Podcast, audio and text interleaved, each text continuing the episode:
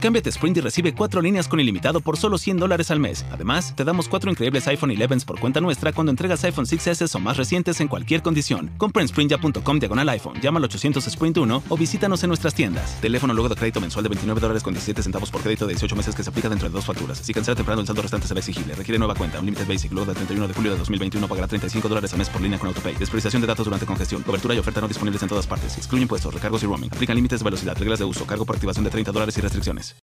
Oye, quiero que prestes mucha atención a este episodio porque probablemente también estás sufriendo de nomofobia y no lo sabías.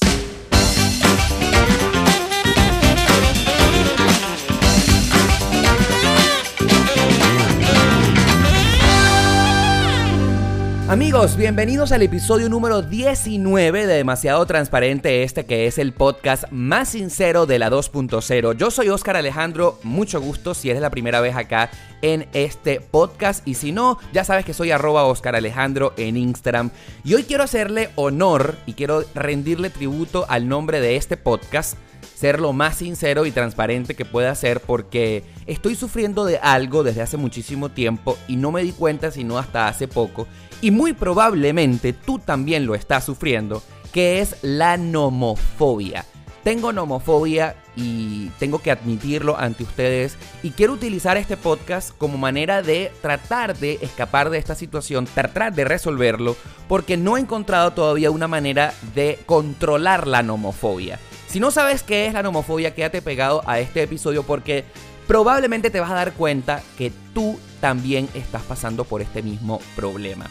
Pero antes de comenzar, quiero agradecerte que si estás escuchando en Apple Podcast, no olvides darle 5 estrellitas y dejar tu comentario. Esto ayudaría muchísimo a que el mensaje se difundiera mucho más. Y sobre todo a los que están escuchando en Spotify, me encantaría no solamente que se suscribieran, que le den seguir a este podcast para que cada vez que haya un nuevo episodio la aplicación te avise, sino que compártelo en la historia de tu Instagram. En Spotify hay una eh, parte especial que dice compartir, lo pones en la historia de tu Instagram y me encantaría que me menciones para así saber que tú estás conectándote con demasiado transparente. Y por supuesto un saludo a todas las demás aplicaciones, cinco estrellitas, seguir y pues ya ahí estamos haciendo el trabajo.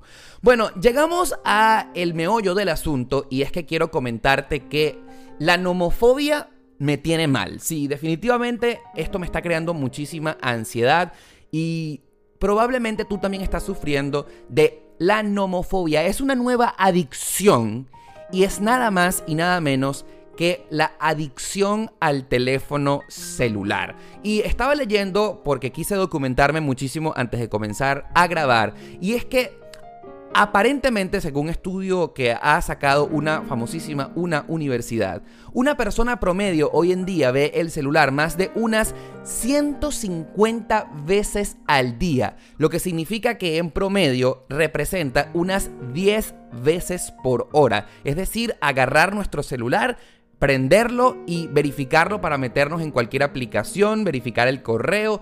Esto es demasiado tiempo porque ustedes se ponen a ver como yo siempre les digo en este episodio, lo más valioso que tenemos los seres humanos es nuestro tiempo, porque es el único recurso que no podemos recuperar. De hecho, eh, yo te quiero comentar, como siempre te digo, que te amo, tú que le has dado reproducir una vez más a este podcast, porque tú estás invirtiendo escuchando este episodio el único recurso que no puedes recuperar. Podemos perder dinero, podemos perder un negocio, podemos perder nuestra pareja y todo podemos volverlo a hacer. Pero el tiempo no lo podemos volver a echar para atrás.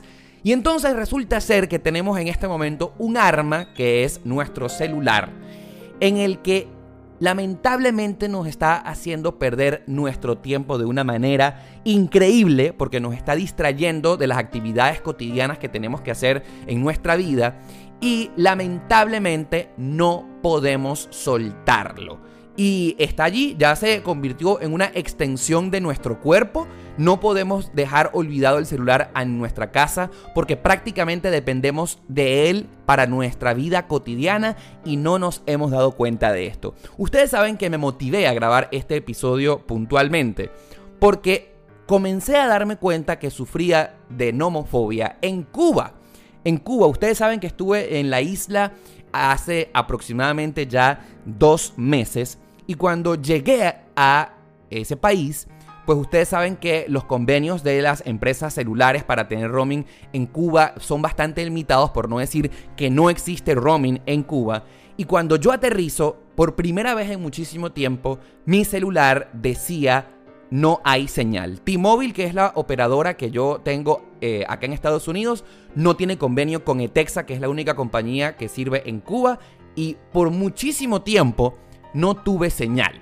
Y entonces comencé a sentirme, yo quiero, no quiero usar esta palabra, pero sí, ahogado, ahogado. Empecé a sentirme nervioso porque claro, ya yo estaba advertido de que como no funcionaba el celular en Cuba, tenía que tener la dirección de donde me iba a hospedar anotado en un papel. Eh, obviamente no existe Uber, no existe Lyft, no existe Cabify, no existe ninguna de estas eh, aplicaciones para eh, llamar a un taxi. Entonces tuve que pedir manualmente un taxi así con la mano para que se parara. Obviamente no existen las tarjetas de crédito, entonces tuve que tener mucho efectivo. Sentí que volví a la época de piedra en el siglo XXI estando en Cuba. Y entonces, bueno, yo estaba preparado ya para lo del taxi, que tenía que pedirlo manual, para llevarle y decirle en un papelito, mire, lléveme a esta dirección, señor. ¡Pum! Llegué a mi Airbnb. Me pude conectar en Wi-Fi ahí en el Airbnb, pero resulta ser que cuando sales a la calle, cuando me alejé de la señal del internet Wi-Fi de la casa, nuevamente volví a quedar sin señal. Amigos, y sentí por primera vez en años una sensación que no supe cómo describir en este momento, que es como indefensión total. No sé qué hacer, porque estaba en un lugar completamente nuevo para mí y en el que cuando yo que por ejemplo estoy viajando mucho últimamente, por ejemplo, fui a Salt Lake City en Utah, que es un estado y una ciudad que jamás había ido. Pero bueno, si tú pues prendes Google Maps, Afortunadamente tú pones restaurante, pones gas station, pones hotel y entonces la aplicación te lleva. Y tú sabes más o menos eh, cómo guiarte porque ya se lo estás preguntando a la aplicación. O eh, te prendes WhatsApp y llamas a, o le mandas un mensaje a tu amigo. O eh, ya haces una llamada, mira dónde estoy, pásenme buscando. Todas las respuestas de la vida en este momento las tenemos a un mensaje de distancia, a un clic a través del celular. Y eso forma parte ya de nuestra vida cotidiana, así como el hecho de tener luz eléctrica. No nos imaginamos la vida sin la luz eléctrica, no nos imaginamos la vida sin internet, pero resulta ser que por un segundo o por varios minutos llegué a pasar, eh, sacando la cuenta, cuatro horas sin teléfono celular en Cuba, porque no podía utilizarlo. Y eso me hizo sentir, queridos amigos, desconectado del planeta porque entonces me metía en el celular, no funcionaba nada, nada. Yo decía, amigos, ¿qué hago? Entonces, lo primero que tuve que hacer cuando llegué a Cuba fue comprarme una línea de teléfonos celulares eh, que me costó 40 dólares. Así mismo, o 40 CUC, como en realidad lo venden en Cuba. Ustedes se dirán, bueno, Oscar, pero esto em, es el precio más o menos que es lo que cuesta una línea celular en cualquier parte del planeta. Y sí, eh, creo que al cambio me salió económico porque el chip cuesta 30 dólares, el plan de datos en Cuba de un gigabyte de datos costaba 10 dólares, en total 40. A precio internacional, este es más o menos lo normal. Sin embargo, les quiero contar que el sueldo promedio en Cuba son 30 dólares mensuales. Se podrán imaginar que una línea de teléfono celular te cuesta 40 dólares al mes. Esto es mucho más que lo que gana un cubano promedio al mes. Pero a mí no me importó porque yo, amigos, literalmente me estaba ahogando. La sensación de estar en un lugar completamente nuevo y que tenía a mi celular muerto, en el que yo prendía WhatsApp y nadie me respondía, en el que si quería hacer una llamada no, no podía conectarme con nadie, no estaba eh, el Instagram ni el Twitter, ni ninguna red social activada porque sencillamente tenía el celular muerto. Entendí que estaba haciendo un gasto excesivamente costoso, pero para mí eso fue prioridad. No importó si yo me, me quité dinero para comer o para conocer otro lugar, el hecho es que volver a ver mi celular con vida y con señal y recibiendo mensajes y poder estar conectado a WhatsApp, a llamadas, a Instagram, a los correos electrónicos, me hizo sentir en paz, me hizo sentir conectado. Y bueno, cualquier cosa que nos genere paz, yo pienso que está bueno, está bien, yo la justifico, vale la pena, vale lo que tú estás pagando. Pero me pregunté por primera vez en mi vida, ¿qué pasa si no tenemos nuestro teléfono celular? Y ahí es donde me di cuenta que me volví adicto a mi aparato tecnológico. De hecho, ustedes se pueden imaginar que, bueno, no es que nos, podemos imaginar, es una realidad cada vez que Apple o que cada vez que Samsung saca un nuevo iPhone o un nuevo Samsung Galaxy, este teléfono puede costar inclusive hasta más de mil dólares, lo cual me parece costosísimo. Creo que vale la pena, creo que los vale, pero sentimos la necesidad imperiosa de invertir en el teléfono celular mucho más dinero que en cualquier otra cosa realmente mucho más necesaria. Gastamos un dineral increíble solamente por tener esta nueva extensión de nuestra vida en nuestras manos. Y, y sí, a lo mejor no lo hemos visto porque ya forma parte de nuestra vida cotidiana, pero em, estamos adictos a ellos. De hecho, yo te quiero preguntar, ¿cuándo fue la última vez que no estuviste conectado a Internet? ¿Cuándo fue la última vez que te quedaste sin señal? Y estoy seguro que no tendrás respuesta porque has estado conectado con internet desde mucho más tiempo del que puedas recordar. Obviamente, cuando volviendo al cuento de Cuba, cuando regresé a la conexión me sentí en paz porque pude escribir, pude consultar a Google Maps y mi vida continuó em, eh, sin ningún problema allá en la isla. Pero el hecho es que si tú te pones a analizar esto, no está bien, no está bien, porque como lo dice el estudio, revisamos el celular más de 150 veces al día, lo que representa un promedio de 10 veces por hora. Amigos, ustedes están dando cuenta que estamos dejando de hacer muchas cosas útiles, estamos dejando de ser eh, productivos en nuestra vida cotidiana, en nuestro trabajo, de compartir realmente con las personas que se lo merecen, de hacer cosas que nos llenen nuestra vida por estar pendiente que es la última publicación en Instagram, la última publicación en Twitter, de estar eh, husmeándole los estados a las demás personas, de escribirle. Y amigos, esto no está bien, esto no está bien porque está generando muchísima ansiedad. Y por ejemplo, yo creo que el demonio está frente a nosotros y no nos hemos dado cuenta. Y yo quiero darle el nombre al demonio a Instagram.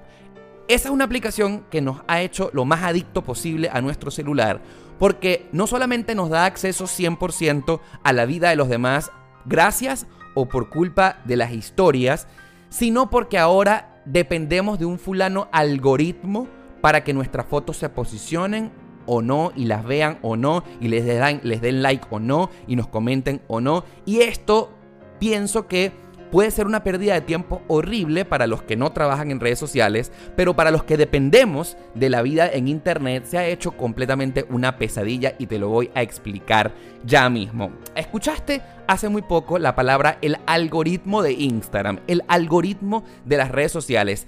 Todas las plataformas que funcionan en Internet están trabajando en base a un algoritmo matemático que las hace funcionar. ¿Y, qué tal? ¿Qué, ¿Por qué? ¿Cómo es eso? ¿De qué va el tema del algoritmo? Resulta ser que hace muchísimo tiempo Instagram, Twitter, YouTube y todas las demás se dieron cuenta de que si por ejemplo, voy a ponerme yo de ejemplo, yo tengo 35 mil seguidores en mi Instagram en este momento.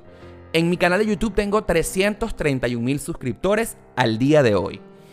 Resulta ser que hay tantos usuarios en las redes sociales, hay tantos creadores de contenido en Instagram y en YouTube, que es mucho trabajo para las plataformas mostrarles todo el contenido a todos los usuarios, porque lógicamente eh, requiere de muchísimo esfuerzo em, por parte de los procesadores, de las máquinas de esas plataformas para mostrarle todo el contenido a todo el mundo.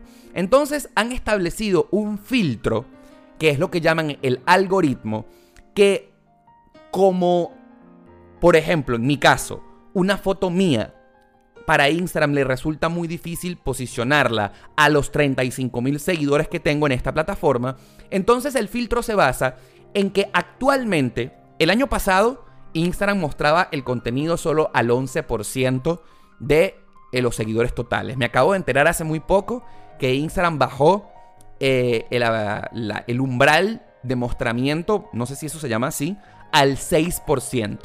Y todo el mundo, todo el planeta entero, está sufriendo del mismo baneo o del mismo ocultamiento por parte de Instagram. Entonces, si tú tienes, como yo, 35 mil seguidores en Instagram, hay una base mínima de que solamente mi contenido lo van a ver el 6% de las personas. Saca la cuenta. O sea, si el 10% ah, de 30 mil son 3.500 personas, más o menos ese es el, el 10%, ¿verdad?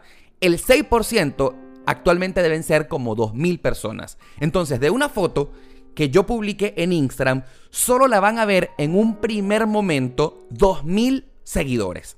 Sin embargo, entonces Instagram te está obligando a que, dependiendo de la reacción que la gente tenga a tu publicación, se la va a mostrar a más personas.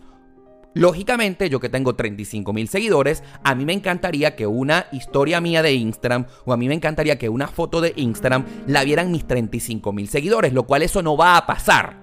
No va a pasar porque está el filtro del algoritmo. Entonces, el algoritmo de Instagram dice, bueno, resulta ser que tú cada vez que publiques una eh, foto o un video en Instagram, tú vas a tener que quedarte pegado una hora dándole like, dándole corazón, comentándole a tus seguidores cualquier comentario para que la foto, para que el contenido supere la barrera natural de la publicación y sea mostrado a un poco más de el 6% natural del baneo de Instagram. Entonces tú te empiezas a crear como una, una, especie de enfermedad, de una ansiedad en el que cada vez que subes una foto en Instagram, por ejemplo, tienes que estar ahí pegado mandándole corazón a todo el mundo, comentar cualquier cosa. Ay, el comentario no puede ser jajaja, jijiji, manito, manito, emoji, emoji. No, tiene que parecer un comentario orgánico para tú vencer el baneo del algoritmo de Instagram y dependiendo de la reacción de la gente, entonces es que él te va a permitir subir eh, al el mínimo del 6%, sino llegar inclusive hasta un 10 o hasta un 15%, dependiendo de la tasa de engagement, de la tasa de reacción de esa publicación. Entonces, claro, hay estrategias para que las publicaciones sean muy comentadas, como por ejemplo hacer un llamado a la acción. ¿Qué es un llamado a la acción? Ponte, por ejemplo, que yo subí una foto eh, subiendo, eh, comiendo helado. Entonces tú tienes que pensar el comentario y decir, ay, mi helado favorito es el de chocolate. Comenta con un emoji, comenta aquí en la parte de abajo cuál es tu sabor favorito del helado. Eso como para crear un llamado a la acción y entonces generar comentarios, generar likes. Etiqueta aquí a tu mejor amiga si tú también piensas que el helado de vainilla es el más sabroso. Entonces tú estás motivando a que la gente comente, pero no es casualidad. O sea, no es porque la gente quiere ser nice y quiere ser, ay, amigable queriendo saber tu sabor de vainilla. No. En realidad es para tú generar movimiento en la publicación y que la, publicación se cree eh, un, movimiento viral, generes likes, generes comentarios y esa foto pueda subir el umbral de mostramiento de Instagram que es el 6%, y llevarlo al 10, y llevarlo al 15. Y tú te estarás preguntando, ¿para qué quieres tú que la mayoría de tus seguidores comenten y den like. Porque para las personas que trabajan en las redes sociales es muy importante mostrarle los comentarios, el engagement, la reacción de tus seguidores a una publicación, porque de eso depende que las marcas te compren publicidad y decidan anunciar contigo porque dirán, ay, fíjate fulanito de tal, Oscar Alejandro, yo quiero ser el propio ejemplo. Tiene 35 mil seguidores y la mayoría de sus seguidores le comentan las fotos. Y mira qué buena tasa de engagement tiene. Y mira cuántas visualizaciones tiene por cada foto que pone.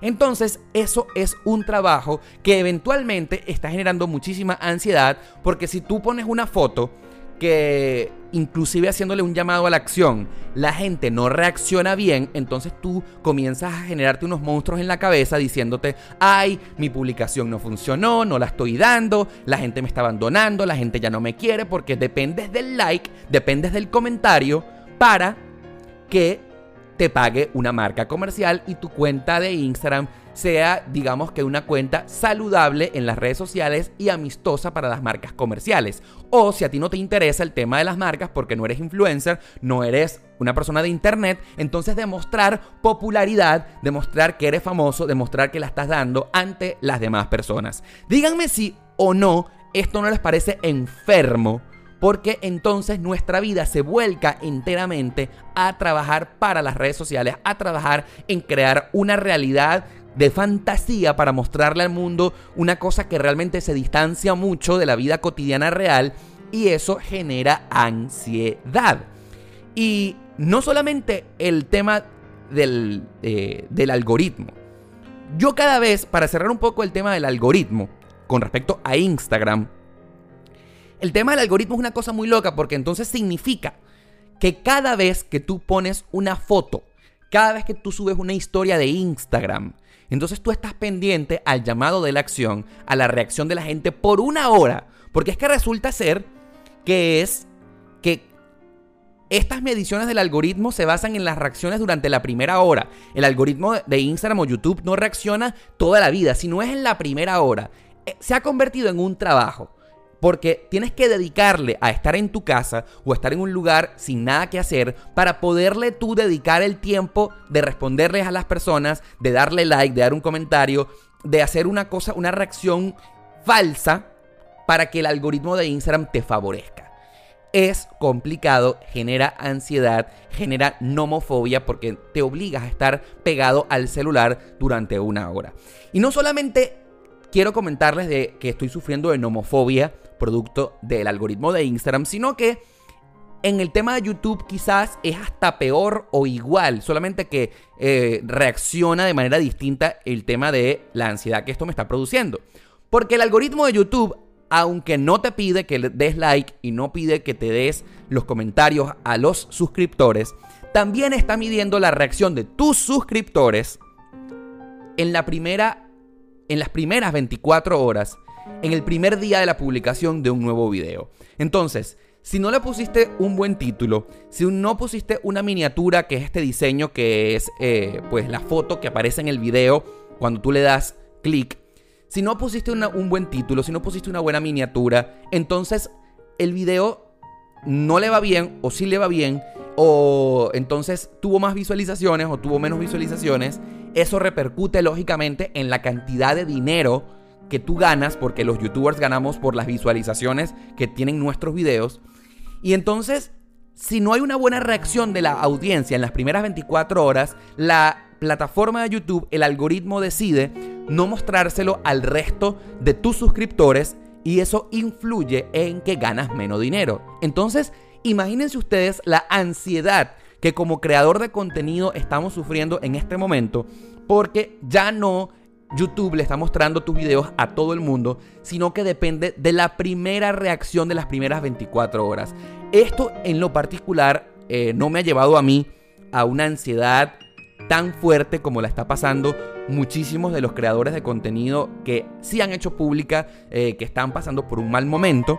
Em, no quiero mencionar en este momento eh, nombres, pero sí se me vienen a la cabeza varios colegas que han comentado que se sienten muy tristes, que se sienten muy solos, que se sienten agotados, que están luchando con el tema del algoritmo porque les está causando mucha ansiedad, depresión, em, se, se están sintiendo presionados por el hecho de que hay un filtro que no les está mostrando el contenido a la mayoría de sus seguidores y eso obviamente está repercutiendo en la cantidad de dinero mensual que tú ganas. Imagínense ustedes, eh, las personas que tienen un sueldo fijo, si rinden más o si rinden menos, tienen, van a tener el mismo sueldo siempre, ¿no? A menos que ganes bonos dependiendo de si trabajas en una tienda por ventas. Pero en este caso no. En este caso los creadores de contenido, sobre todo de YouTube, dependemos mucho del tema de las visualizaciones. Y no ganas siempre el mismo dinero porque si un, si un video tienes más views que otro, un día vas a ganar más dinero que otros.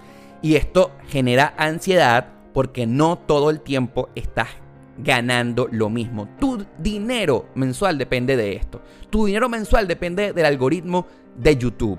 Y obviamente yo no voy a hacer un llamado en este momento a las autoridades de las redes sociales porque lógicamente no me están escuchando. La presidenta eh, de YouTube, de Google, no son los escuchas de demasiado transparente porque lógicamente no hablan inglés.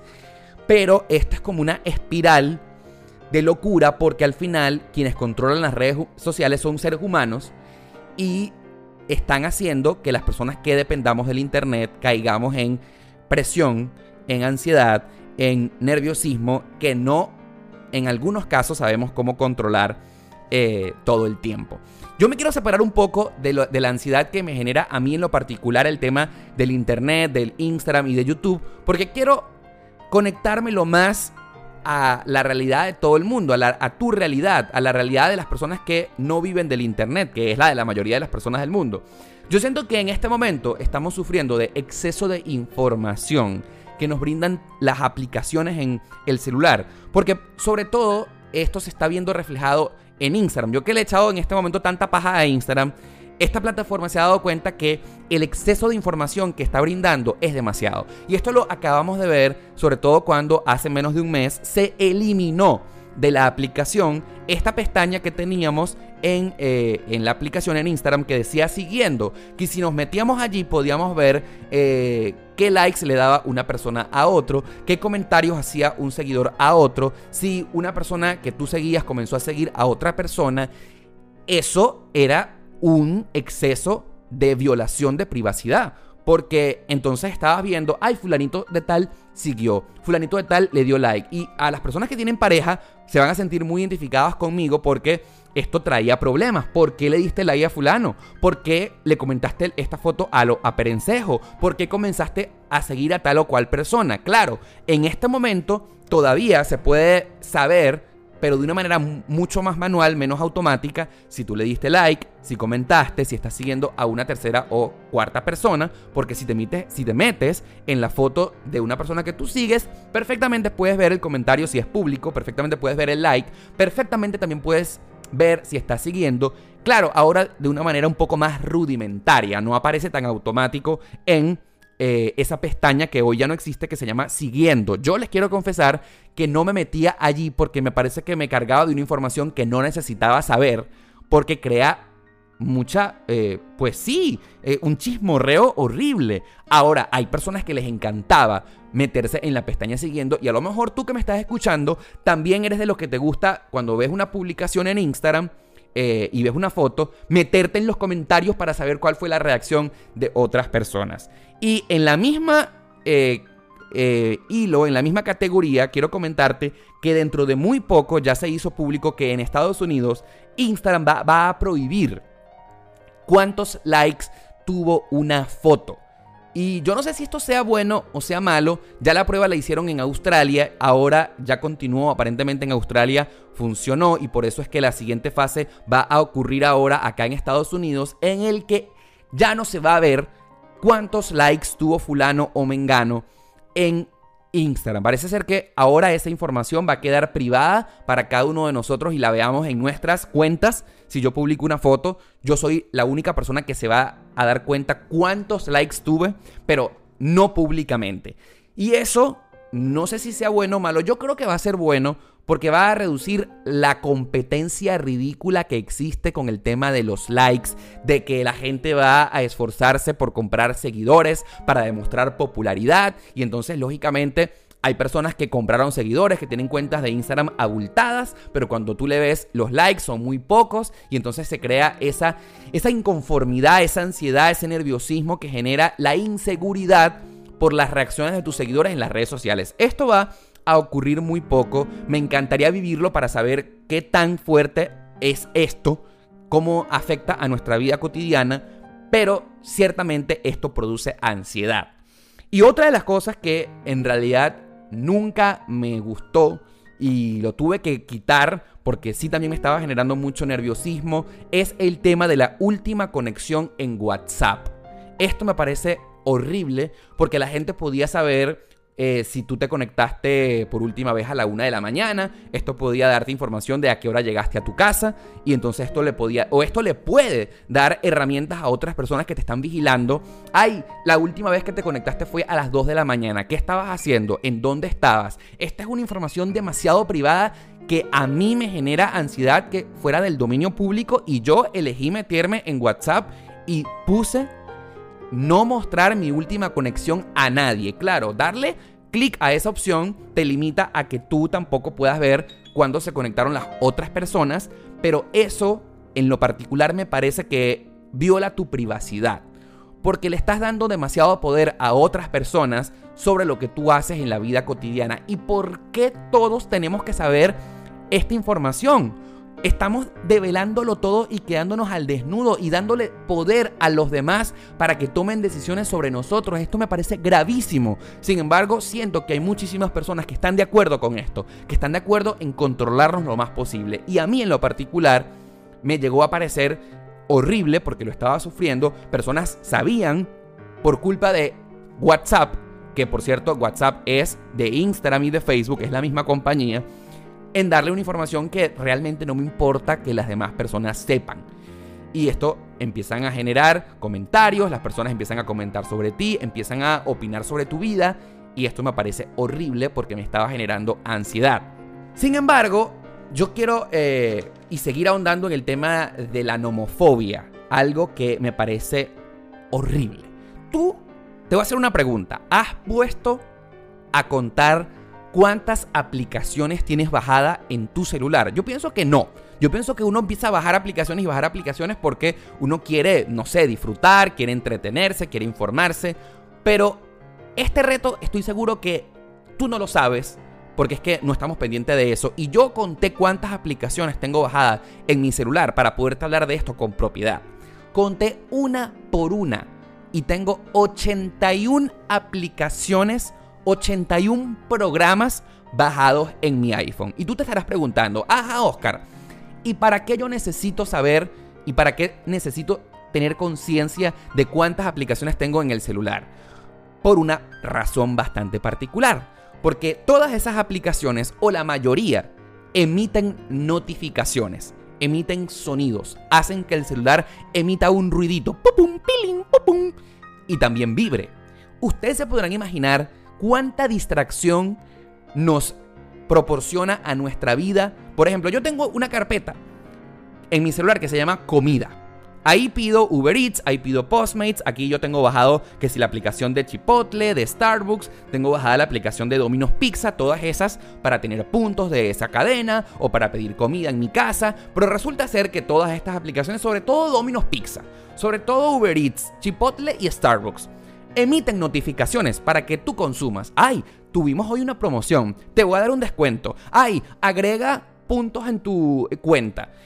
Recuerda que hoy tenemos un especial del 5% de descuento. La Uber te dice, ay, hoy es el día en el que te puedes montar Uber gratis. Claro, porque todas esas aplicaciones están diseñadas para que tú consumas. Porque son publicidad y tú autorizas eso. Si tú te vas a la aplicación de Domino's Pizza, por ejemplo, haces, inicia sesión, das tu correo electrónico, das tu teléfono celular y entonces quieren, hoy es el 25%. ¿Qué pasaría? Bueno, no es qué pasaría, porque esto es algo que ya ocurre en nuestra vida cotidiana.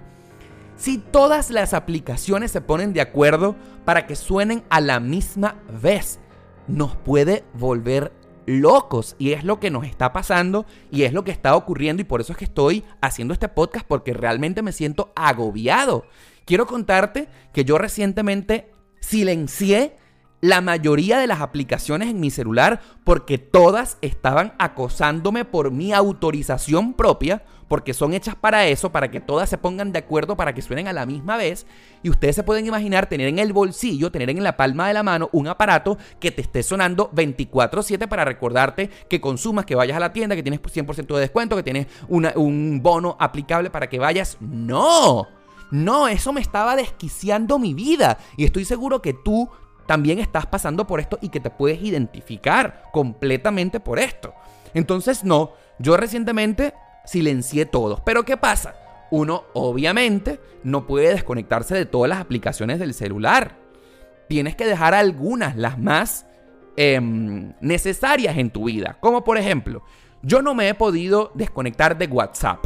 Pienso que WhatsApp es importante porque Tú le das el número de teléfono a las personas que tú consideras en tu vida que se lo merecen, ¿verdad? Necesitas estar conectado con el mundo. Decidí que continuara sonando iMessage. O sea, iMessage, que es mensaje de texto o los SMS regularmente. Ok. Obviamente no silencié las llamadas telefónicas, el ring de cuando alguien te llama, porque bueno, porque para eso es el teléfono, para que suene. Decidí los correos electrónicos que siguieran sonando. Y solo en Instagram cuando alguien importante para mí me manda un mensaje directo. Pero a todos los silencié. Porque en este caso, por ejemplo, que tengo 35 mil seguidores en Instagram, que no es nada. Si yo me pongo a compararme con otras personas que son millones de veces más famosas que yo, pues te podrán imaginar. Pero a mi nivel, que tengo 35 mil, ya era lo suficientemente agobiante de que ese teléfono estuviese sonando. Fulanito te mandó like, fulanito te comentó, fulanito te mencionó. O sea, es una máquina generadora de notificaciones que me estaban sacando de quicio, me estaban agobiando en mi vida. Entonces las tuve que silenciar porque no estaba teniendo paz, me estaba generando muchísima ansiedad. Y imagínense ustedes tener el Instagram silenciado.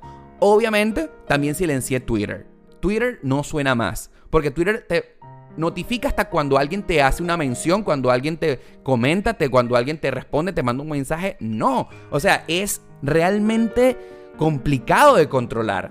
Entonces imagínense ustedes que como ya les dije, las únicas que están activadas en mi teléfono son WhatsApp, iMessage, los correos electrónicos y las personas de Instagram importantes para mí. Yo tengo tres correos electrónicos. El Hotmail, no, tengo cuatro. Tengo el Hotmail, tengo el Gmail, que son los, mm, mis correos personales. Tengo la cuenta corporativa de mi canal de YouTube, que es arroba Y tengo ahora el nuevo correo de Media Travelers. Ustedes se podrán imaginar cuántos correos electrónicos yo recibo al día y eso sí es verdad que no se puede silenciar. Tucutum. Y no sé si a ti te pasa, pero a mí sí, a mí me encanta saber qué fue lo que me escribieron. Yo no soy un despistado como muchas otras personas que descuidan el celular. No, a mí me encanta saber qué es lo que me escriben. Y lógicamente siempre me, lleva mucha, me llega mucha basura, sobre todo de promociones de tiendas, porque cuando tú vas a una tienda, entonces ahora te obligan a que tú eh, dejes tu correo electrónico para que recibas una promoción. No sé cuántos correos electrónicos basura recibo al día y a mí me gusta borrarlos, me gusta borrarlos porque, porque siento la necesidad de no tener el iconito rojo allí de que tienes una nueva notificación. Me da ansiedad saber que tengo una notificación, un mensaje no leído y que no haya sabido qué significa. Eso distrae, quita tiempo. Pero bueno, no se puede hacer nada. Eh, afortunadamente tengo recientemente una manager Mando un beso a Alexandra González que eh, desde que trabajo con ella y Media Travelers, los correos de propuestas de trabajo los maneja ella, pero es que de verdad es mucho trabajo estar pendiente de mi vida cotidiana y aparte de responder los emails. Pero también quiero detenerme en el tema de WhatsApp. No sé ustedes, pero yo soy de los que odia y lo tengo que decir, no es por malo, no es por eh, nada que, odio al mundo, pero no, está, no aguanto estar en grupos de WhatsApp. Porque entonces eso se vuelve como un chat de amigas así de cotorras del colegio. Taca, taca, taca, taca, mensaje, mensaje, mensaje, mensaje, mensaje. Silencié los grupos de WhatsApp. O sea, estoy literalmente en tres.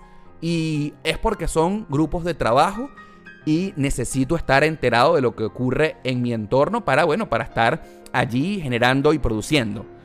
Pero no estoy en grupos de WhatsApp de nadie de porque me, porque me genera ansiedad. O sea, leer todos los mensajes porque me provoca, porque es como una adicción, me provoca leer todo lo que dicen allí. Y eso significa que me distrae, que me saca de las cosas que tengo que hacer, me vuelve improductivo. Entonces yo lamentablemente me he ganado algunas enemistades recientemente porque digo de frente, no me agreguen a grupos de WhatsApp. O cuando el proyecto se acaba o cuando la idea de por cuál me metieron allí, me salgo inmediatamente. Puede parecer un poco desagradable o poco friendly, pero es que realmente es así. No necesito estar allí. Me, da ansiedad. Y otra cosa que no sé si ustedes se identifican conmigo, pero siguiendo con WhatsApp, es el tema de las notas de voz. O sea, no, eh, eh, me cuesta un poco explicarlo, pero ya voy a, poder hacerlo. De por qué detesto que me manden una nota de voz. Porque no son notas de voz cortas, sino que yo siento que si a ti te manden un mensaje escrito, ya tú sabes exactamente qué es lo que esa persona te quiso decir. Mira, voy bajando, voy llegando, mira, no trajiste esto, llegaste tarde. Ya lo ves, leyéndolo, ya lo ves. La información la procesas en microsegundos. Pero es que resulta ser que una nota de voz tienes que prestarle atención y hay gente que como que no se controla hay gente que no sabe eh, que el tiempo de la otra persona es súper valioso y entonces mandan aquellas notas de un minuto. Me da mucha risa cuando alguien compara las notas de voz con un podcast, porque es que un minuto, hola mi amor, ¿cómo estás? Dios te bendiga, espero que estés muy bien, feliz inicio de semana. Mira, fulanito te manda... Coño, o sea, o sea, no es que es la vida de los Estados Unidos que te lleva muy apresurado, pero es que uno no tiene tiempo para escuchar una nota de voz de nadie de un minuto. Sé preciso, sé, a mí me da como, sí, nervios cuando alguien me manda una nota de voz y como que qué carrizo querrá decir. Y a veces paso como eh, por maleducado porque no respondo las notas de voz y es porque me da nervios, me da nervios. Siento que me da como una ansiedad y no quiero saber qué dice y tengo miedo. ¿Y es un miedo a qué? A nada. Uno no, no, no le tiene miedo a nada porque uno no ha hecho nada malo, pero es que se tarda demasiado tiempo. Yo pienso que necesito las cosas al grano. Hola, ¿qué tal? Mucho gusto. Y eso sin dejar de mencionar que no he llegado al punto, pero ya lo voy a decir, no es que odio que me llamen por teléfono, pero es que hay gente que no entiende que uno se la pasa trabajando y se la pasa ocupado. Y a mí una llamada telefónica es como algo demasiado puntual y urgente en el que necesito interrumpir tu vida porque es que literalmente una llamada telefónica es así. Hola, estoy interrumpiendo tu vida. Tienes que dejar de hacer todo lo que estás haciendo por escucharme. Eso no está mal siempre y cuando sea algo realmente necesario, sea urgente. Pero hay gente que no. Hay gente que te llama a mitad de mañana, a mitad de tarde y se instalan contigo como que a echar cuentos. Yo, brother, estoy ocupado. ¿Por qué no me mandas un mensaje? Esto lo puedo identificar solamente en las generaciones un poco más adultas, en la que antes uno se llamaba por teléfono y no existía otra opción, no existía mm, WhatsApp, no existían los mensajes de texto, sino que se llamaba. Pero es porque uno llamaba por teléfono a la casa, porque no había otra opción, pero uno podía digamos que, eh, eh, escurrirse. ¿Se acuerdan de aquella época de la vida cuando tú llamabas a la casa? Está fulanito y no lo decía por detrás. No, no, no, no estoy, no estoy. Di que no estoy, di que salí, di que fui para el médico, di que salí. Y tú tenías la opción de evadir la llamada. Pero en este caso, cuando te están llamando a tu celular, tú no puedes decirle a ti mismo, a la otra persona, no, no está, él salió. No, porque lógicamente tienes el celular contigo y todo el mundo sabe que el celular se ha convertido en una extensión de nuestra de nuestro cuerpo y tenemos el celular allí. Entonces, o tenemos que silenciarlo, o tenemos que decirle que suene, que suene, que suene y no atender, porque hay personas que no entienden que uno, que al llamar estás probablemente interrumpiendo algo. A menos, ¿qué es lo que yo hago? ¿Qué es lo que yo siempre hago? Toma nota para que no seas imprudente e inoportuno. Lo que yo hago es, mando un mensaje primero y le digo, hola fulano, ¿cómo estás? ¿Te puedo llamar? Y esa persona te dirá, sí, llámame cinco minutos. Yo eso es lo que siempre hago. Pero no me instalo a preguntarle del pato, de la guacharaca, de tu vida, así como una visita. Te, visitan por teléfonos celulares. Amigos, si tú me estás escuchando, no llames por celular a otra persona porque probablemente lo vas a interrumpir y le vas a causar una incomodidad. Y no es, no es bonito, no es alegre. Yo tengo el teléfono celular de personas muy importantes, de personas muy conocidas y yo soy incapaz de levantarles el teléfono y llamarlos. Y eso, si lo hago, es porque realmente está pasando un problema. Afortunadamente, la mayoría no me llama, pero cuando lo hacen, digo, wow, ¿qué estará pasando? Porque esta persona debe estar pasando por algo muy importante y yo quiero que sean así conmigo. Que cuando yo levante el teléfono y necesito hablar inmediatamente con alguien es porque es de vida o muerte. No puedo esperar a que me respondas, no puedo esperar a más tarde, necesito que me respondas ya. Así que yo hago uso eficiente de las llamadas por teléfono celular.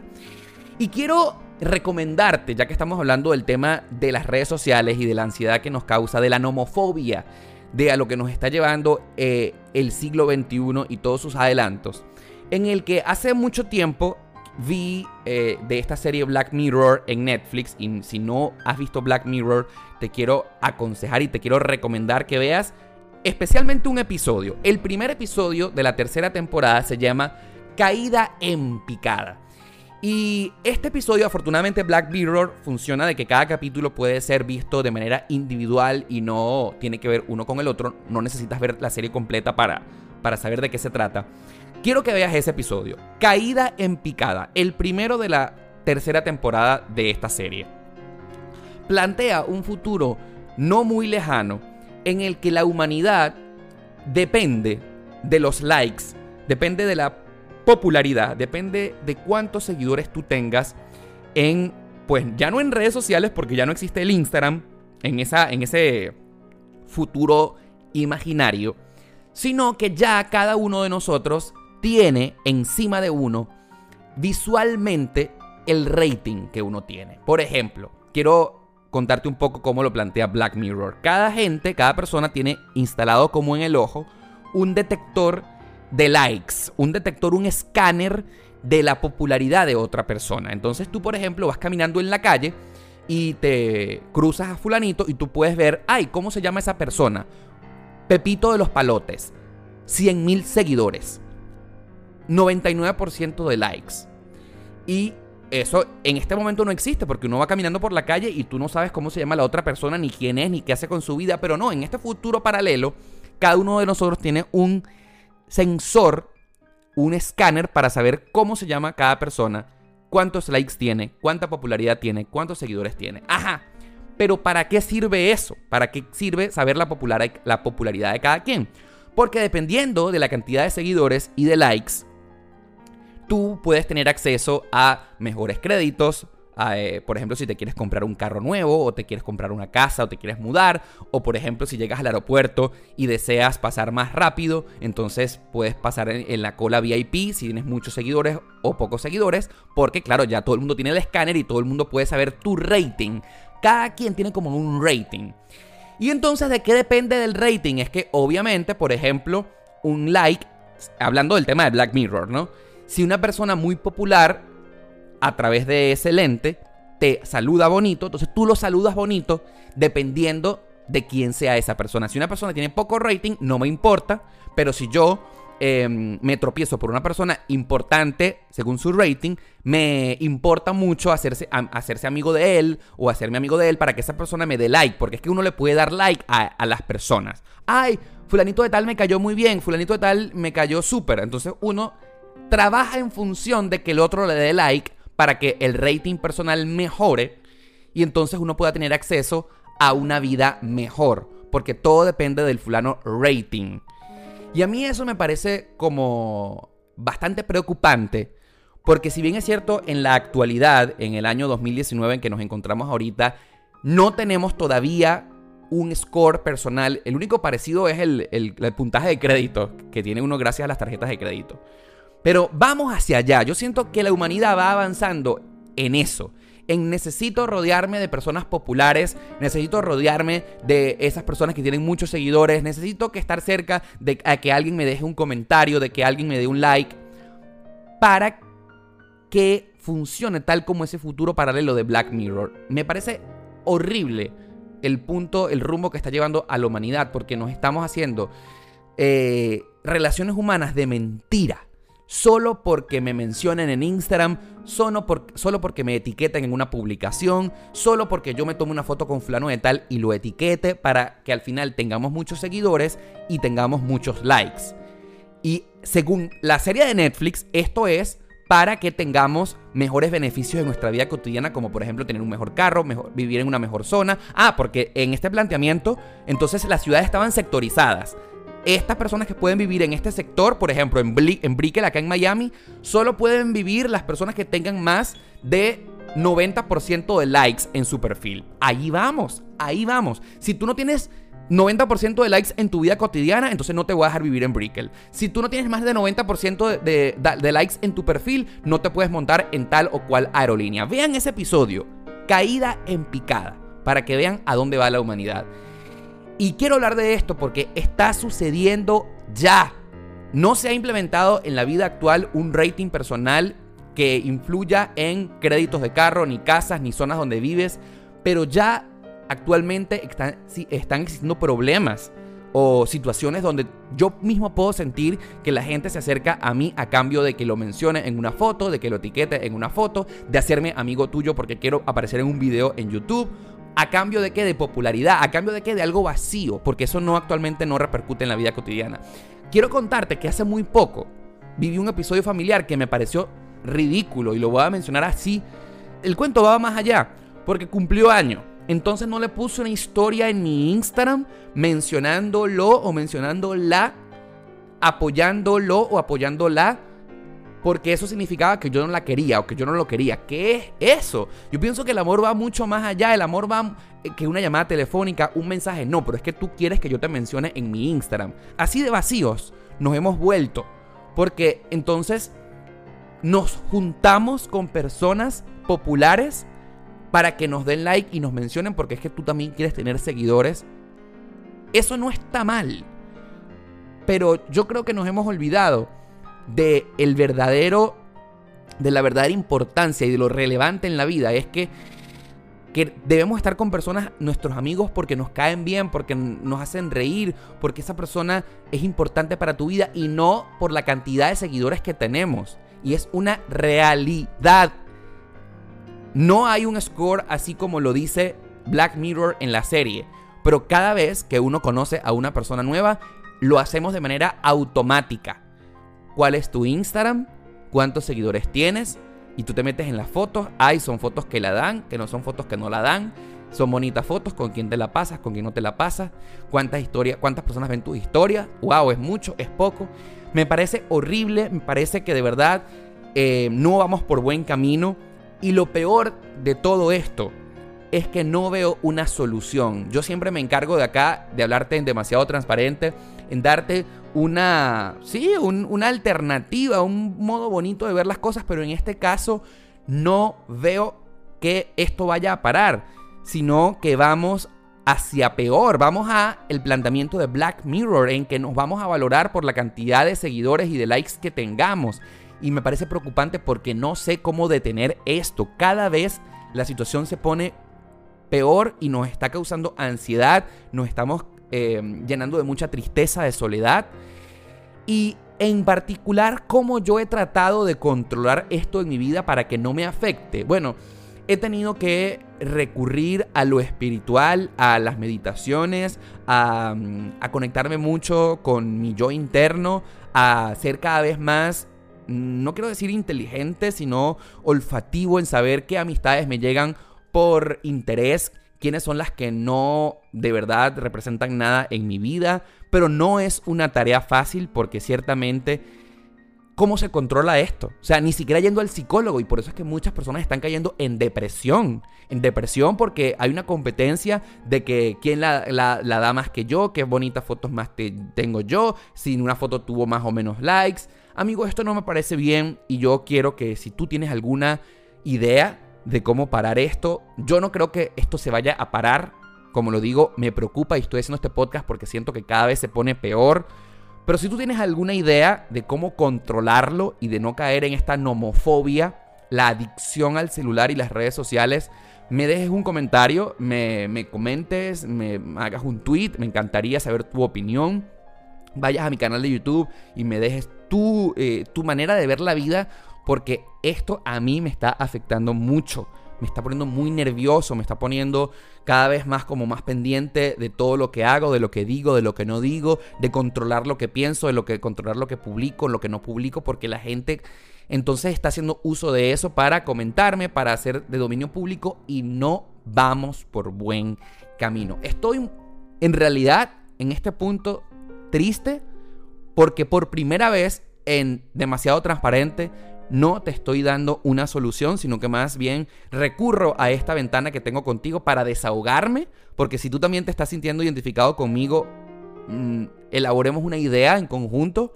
No siento que vamos por buen camino y que esto de alguna manera lo debemos controlar. La situación no va a parar, sino que lo que tenemos que hacer es que cada uno de nosotros deba tomar cartas en el asunto para ver de qué manera le damos poder a nuestra vida si nos importa o no nos importa, porque lo que, como siempre te digo, lo más importante es nuestra felicidad. Y la nomofobia, la adicción al teléfono celular, la adicción a las redes sociales nos está quitando paz, nos está quitando felicidad, nos está quitando ser reales, nos está em, llevando a una espiral que realmente me está poniendo triste y estar quitándome tranquilidad. Y eso no es posible. No podemos dejar de que esto nos afecte. Muchísimas gracias por estar aquí. Si te sientes identificado, por favor, hazme llegar un mensaje como ya te lo digo. Me encantaría que nos sigamos conectando a través de esta vía que es mi favorita. Suscríbete al podcast en cualquier aplicación que sea Apple Podcast, Spotify, Google Podcast o la de tu preferencia. Déjame unas 5 estrellitas, déjame un comentario. Si lo haces en Spotify, mencióname en Instagram para saber que te has identificado conmigo y saber que estos minutos que has compartido conmigo han valido mucho la pena. Espero haberte dejado un bonito mensaje después que hayas escuchado este podcast. Espero seguir en contacto contigo y será hasta el próximo episodio de Demasiado Transparente, este que es el podcast más sincero de la 2.0.